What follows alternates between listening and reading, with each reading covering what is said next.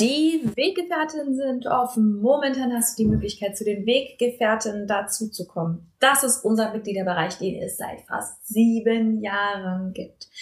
Wir begleiten dich in die friedvolle Elternschaft. Es ist der größte Mitgliederbereich für friedvolle Elternschaft im deutschsprachigen Raum. Er hat momentan über 1000 Mitglieder. Wir begleiten dich mit jeder Woche Input, mit zwölf Monatsthemen, von denen wir wissen, dass das die Kernthemen sind, mit ExpertInnen und vor allem mit einer moderierten Community, die dich wirklich versteht, die dich wirklich unterstützt, auch wenn und weil du unperfekt bist. Wenn du Bock hast, mit dazu zu kommen, kannst du uns sieben Tage komplett kostenlos kennenlernen. Du findest uns unter derkompass.org slash Weggefährtin derkompass.org slash Weggefährtin, kannst komplett kostenlos dazukommen und dich einfach erstmal umschauen. Neben all dem, was ich gerade gesagt habe, der Community, den Monatsthemen, bekommst du auch Zugang zu psychologischer Beratung, zu Kursen, zu Workshops, zu vielem, vielem mehr, was wir für die Community veranstalten. Es lohnt sich absolut. Lern uns sieben Tage kostenlos kennen. Und keine Panik, wir sagen dir vor Ablauf der sieben Tage Bescheid, fragen dich, ob du bei uns bleiben willst. Und wenn du keinen Bock hast, dann gehst du wieder. Schließlich soll es für uns alle passen. Ich freue mich auf dich. Wir sehen uns bei den Weggefährten. Du blöde Kackmama! Und nun? Nun ist es Zeit für Schrecklich Nett der Podcast für Eltern, die keinen Bock auf Erziehung haben, aber nicht wissen, was dann. Moin, Halli, hallo. Guten Morgen, also bei mir zumindest ist es morgen oder guten Mittag oder guten Abend oder wann auch immer du das hier gerade hörst. Ich sitze gerade in Santiago de Compostela morgens um, ach warte mal, jetzt muss ich Zeitumstellung mit bedenken, 8 Uhr, schlürfe meinen Tee und versuche meine Kinder nicht zu wecken, die nebenan sind. Wir haben nämlich beschlossen, spontan ein paar Tage loszuziehen. Und ich habe meine Arbeit einfach mitgenommen und habe gedacht, hier nehme ich mal was auf. Ich habe diesen Monat, es ist Februar, wenn ich das hier aufnehme, das ist unser Medienmonat. Und ich habe diesen Monat wieder ganz, ganz viel in den Weggefährten über das Thema Medien gesprochen. Und mir ist einfach aufgefallen, dass wenn wir über Bildschirmmedien reden und Kinder, wir irgendwie so eine ganz enge und überhaupt nicht hilfreiche Vorstellung davon haben, was, wie wir da rangehen können aus bedürfnisorientierter Sicht. Und ich habe mich ja nie damit zurückgehalten, dass ich glaube, dass wir rein moralisch kein Recht haben, einzugreifen in das, was unsere Kinder tun oder nicht tun, beziehungsweise dass wir wirklich richtig gute Gründe dafür brauchen, also schützende Gewalt anzuwenden. Und bei Bildschirmmedien sehe ich persönlich das nicht gegeben. Gibt andere Leute, die finden, dass Bildschirmmedien, keine Ahnung, das Gehirn schmelzen. Gibt zwar keine wissenschaftlichen Erkenntnisse dazu, aber okay. Ähm, dass wenn man das findet, dann muss man es verbieten. Aber selbst wenn es dir vielleicht auch so geht, dass du sagst, ja gut, irgendwie verteufeln ist jetzt nicht cool, aber ähm, es braucht irgendwie Begleitung im Alltag, da merke ich auch, dass Eltern einfach ganz, ganz enge hm, Vorstellungen haben, wie man so eine Bildschirmsituation lösen kann. Und was ich dir heute ein bisschen mitgeben will, ist ein paar neue Perspektiven aus bedürfnisorientierter Sicht ähm, wie du mit Bildschirmthematiken umgehen kannst. Das erste, was ich immer, die Weggefährtin kennen das schon, was ich immer frage, ist, was ist denn überhaupt das Problem? Also was ist es denn genau, was dich jetzt gerade stört an dem Konsum? Gibt es ein Problem? Ist es so, dass dem Kind inhaltlich nicht gut geht, dass es irgendwie Begleitung braucht? Machst du dir Sorgen ums Thema Bewegung? Machst du dir Sorgen darum, dass das Kind seine Hausaufgaben nicht macht. Das sind alles vollkommen unterschiedliche Probleme. Sie werden von Eltern gerne einfach auf Bildschirm reduziert. Dabei hat der Bildschirm damit jetzt erstmal gar nichts zu tun. Und was ist denn das Ding, was dich jetzt vielleicht gerade stört oder wo du überhaupt eingreifen möchtest? Manchmal stellen Eltern bei dieser Gelegenheit gleich schon fest, dass sie gar kein Problem haben. Also, dass es nur so ist, dass sie denken, es sollte irgendwie anders sein, aber eigentlich geht es allen Beteiligten gut. Dann herzlichen Glückwunsch, kannst an dieser Stelle diese diese Episode ausschalten. Sorry, ich muss weiter Tee schlürfen. Wenn du mich gerade auf YouTube siehst, dann siehst du, ich bin auch ein bisschen verknittert heute Morgen. Ähm, Aber wenn du sagst, nee, nee, da gibt's schon, da ist schon was am, am Start, dann hilft es wirklich erstmal genau zu beobachten, was stört mich denn? Also nicht, äh, mein Kind darf nur äh, eine Stunde am Tag und jetzt darf es, und jetzt ist es zwei Stunden am Tag am Gucken und irgendwie kämpfen wir die ganze Zeit, sondern was genau stört mich daran?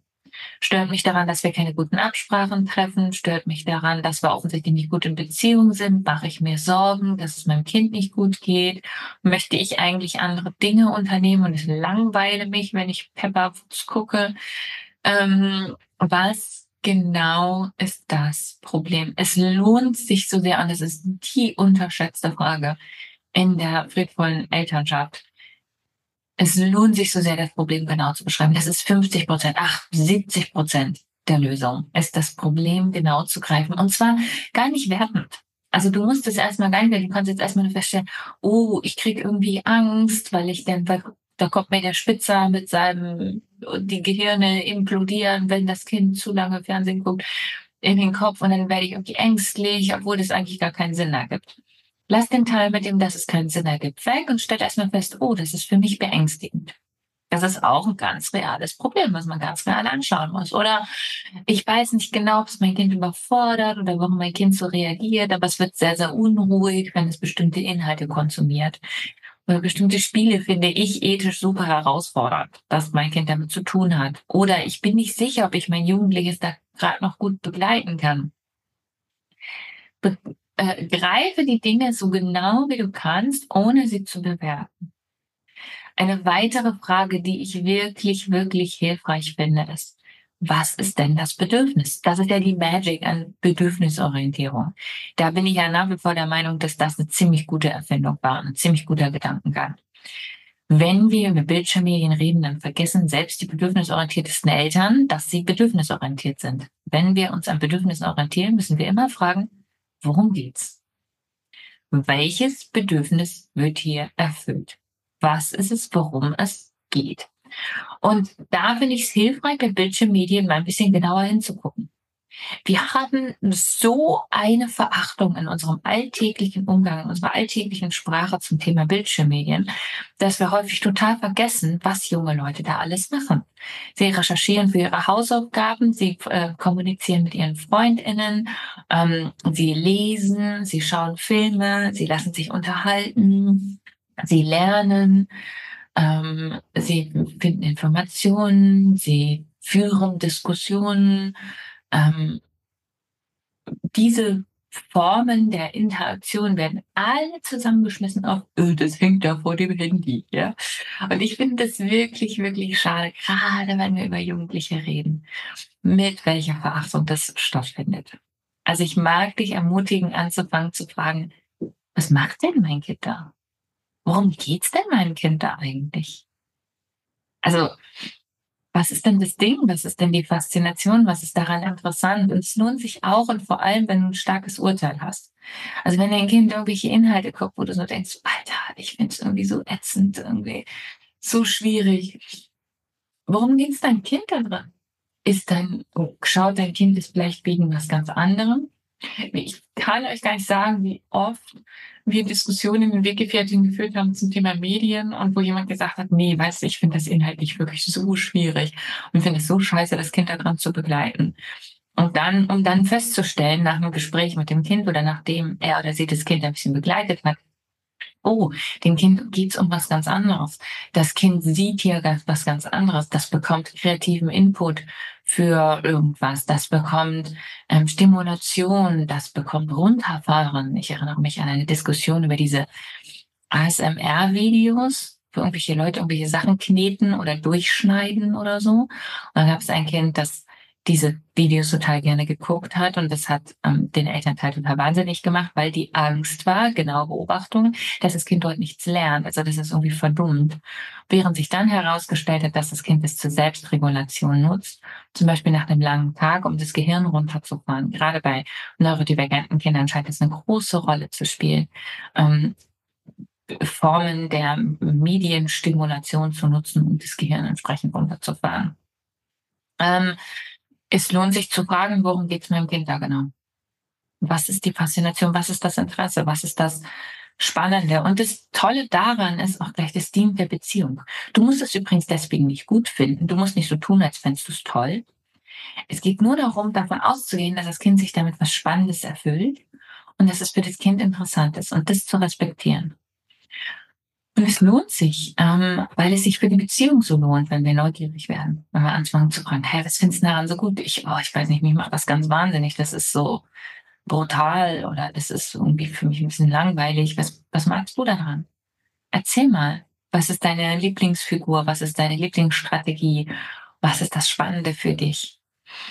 Werde neugierig, worum es dem Kind geht allein am Thema Computerspiele zum Beispiel gibt es so viele unterschiedliche Spiele, die so viele unterschiedliche Dinge erfüllen können. Lohnt es sich so zu erforschen und zu fragen und neugierig zu werden. Das ist übrigens gleichzeitig dann auch immer noch das Signal, du bist mir wichtig und ich interessiere mich für dich. Was ein wichtiges Signal ist, was auch Jugendliche immer und immer wieder hören müssen. Ich erinnere mich, als ich in die Pubertät kam. Ähm, ich bin in einem sehr, sehr, sehr streng anthroposophischen Haushalt groß geworden und durfte ähm, nicht Fernsehen und hatte irgendwie nur so ein paar klassische Musik-CDs oder so. Also ich hatte wirklich keinen Zugang zu Popkultur oder in irgendeiner Form ähm, moderneren Form von Medien. Und dann irgendwann bin ich, ja, habe ich angefangen, bin ich in die Bücherei gegangen und habe mir CDs ausgeliehen und dann haben mir FreundInnen CDs ausgeliehen und ich habe angefangen, mehr und unterschiedliche Musik zu hören. Und ich hatte eine Phase mit US-amerikanischem Hip-Hop, eine intensive Phase. Das war auch hm, passt zu der, zu der Generation, aus der ich komme. Moment, im Hintergrund läuft gerade irgendein Alarm los. Ähm, zu der Generation, aus der ich komme. Und ich war ein riesen Eminem-Fan, natürlich. So habe ich übrigens Englisch gelernt, ähm, weil es mich fasziniert hat. Und ich erinnere mich bis heute an die Verachtung, mit der meine Eltern dieser Musik begegnet sind. Ähm, zumindest ein Elternteil hat massiv abwertend reagiert. Und es ging mir gar nicht darum, dass meine Eltern das toll finden müssen oder spannend oder ähm, ich glaube, die Kritik, ähm, die sie hatten, hätte ich gerne gehört, wenn da Neugierige, äh, Neugierde gewesen wäre. Aber das, was ich daran interessant fand, das, was ich faszinierend fand, das, was mich daran beschäftigt hat, das konnten sie gar nicht erst herausfinden, weil ich angefangen habe, mich zurückzuziehen, weil ich abgewertet wurde in meiner Faszination, in meinem Interesse. Super, super schade.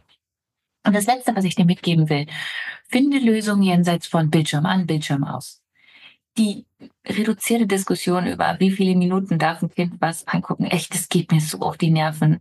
Es hat nichts mit der Realität zu tun. Das hat nichts mit, mit damit zu tun, dass wir alle unterschiedliche Bedürfnisse haben, unterschiedliche Ressourcen. Dass natürlich manchmal, wenn du krank bist oder wenn du allein begleitend bist oder wenn du weniger Möglichkeiten hast, dass dann Bildschirmmedien auch eine andere Rolle nochmal spielen, als wenn du dir irgendwie den ganzen Tag lang nur Gedanken darüber machen kannst, wie du dein Kind nicht beschäftigst. Also das ist ja auch, okay, ich habe darüber neulich auf Instagram geschrieben, es ist auch eine klassistische Debatte, die wir hier führen, aber holla, die Waldfee. Ähm, und ich finde es wichtig, dass du, wenn du anfängst, Lösungen zu finden, also zu schauen, okay, hm, wie können wir denn hier eine gute Lösung finden, dass du nicht die Frage stellst, wie viele Minuten oder wie lange oder klar, wenn ihr, ne, wenn ihr eine gemeinsame Regel findet, das tut euch gut, ey, mach es, ne? Aber ich finde es viel, viel sinnvoller, entlang dessen zu entscheiden, entlang der ersten zwei Fragen. Warum geht es dem Kind und was ist für mich eigentlich das Problem? Und dann anzufangen zu fragen, okay, was sind denn Möglichkeiten, Lösungen, die sich vielleicht nicht unbedingt an Bildschirmzeiten oder sogar noch nicht mal am Bildschirm orientieren? Wenn meine Sorge ist, dass mein Kind sich zu wenig bewegt, dann muss ich den Bildschirm nicht ausschalten, dann muss das Kind sich mehr bewegen. Wenn meine Sorge ist, dass wir nicht gut in Beziehung sind, dann brauche ich nicht den Bildschirm ausschalten. Dann äh, muss ich dafür sorgen, dass wir besser in Beziehung sind miteinander. Wenn meine Sorge ist, dass die Inhalte, die das Kind da konsumiert, nicht cool, dann brauche ich nicht den Bildschirm auszuschalten. Dann muss ich Inhalte anbieten, die ich besser finde, muss ich besser begleiten, muss ich Gespräche führen, dann muss ich mich engagieren. Bildschirm auszuschalten ist auch eine Lösung, ist auch eine Möglichkeit. Aber ich finde sie so unglaublich reduziert angesichts der Komplexität von Familienrealitäten. Und ich finde es so schade, dass wir die Diskussion da führen. Also wenn du anfängst, Lösungen zu suchen für eure Situation, dann denk jenseits vom Bildschirm. Dann denk darüber nach, was braucht das Kind, was brauchst du, was sind alles Möglichkeiten, das zu erfüllen, ohne sich zu fragen, soll jetzt der Bildschirm an oder aus. Wird immer wieder vorgeworfen, wenn ich darüber rede, dass ich nicht glaube, dass wir das Recht haben, Kindern ihre Beschäftigung vom Bildschirm prinzipiell wegzunehmen. Und ich übrigens auch glaube, es ist keine gute Idee ist, angesichts des Zeitalters, in dem die Kinder leben, sogar ziemlich unverantwortlich ist. Aber egal, also wann immer ich darüber anfange zu sprechen, kommen Leute und sagen, hey, mach es dir einfach. Nie. Nie. Wenn man Kinder nicht begleitet, egal ob man den Bildschirm anmacht und sie nicht begleitet oder den Bildschirm ausmacht und sie nicht begleitet, ähm, dann ist es immer einfacher. Und das ist übrigens auch vollkommen in Ordnung. Und ich finde auch diese Beschämung, wenn du, du machst es dir einfach, ja, ja, mach's dir einfach, gute Idee. Finde ich auch nicht cool. Aber das Begleiten wiederum hat nichts mit dem Bildschirm zu tun, ob der jetzt an oder aus ist. Die Begleitung, zu schauen, was ist gut, die Diskussionen zu führen, das innere Engagement, Lösungen zu finden, das ist komplett unabhängig davon. Und ja, es ist auch vollkommen in Ordnung, manchmal keine Lösung zu finden, sondern entweder das Kind vom Bildschirm verdauen zu lassen oder den Bildschirm auszumachen und dann ist es halt scheiße. Ey, Ne? Bin die Letzte, die hier Perfektion predigt. Das wollte ich dir mitgeben, diese drei Ansätze. Jenseits von wie viele drei Minuten, jenseits von ist es jetzt richtig oder falsch oder muss man oder was sollte man, hin zu dem, was ihr braucht, was euch bewegt, was in eurer Familie real ist und vor allem weg von dem ewigen schlechten Gewissen und der frankly sehr klassistischen Debatte um die Frage, wer erhabener ist, weil er oder sie weniger Bildschirme nutzt. Come on. Ich wünsche noch einen ganz, ganz schönen Tag. Wir hören uns beim nächsten Mal.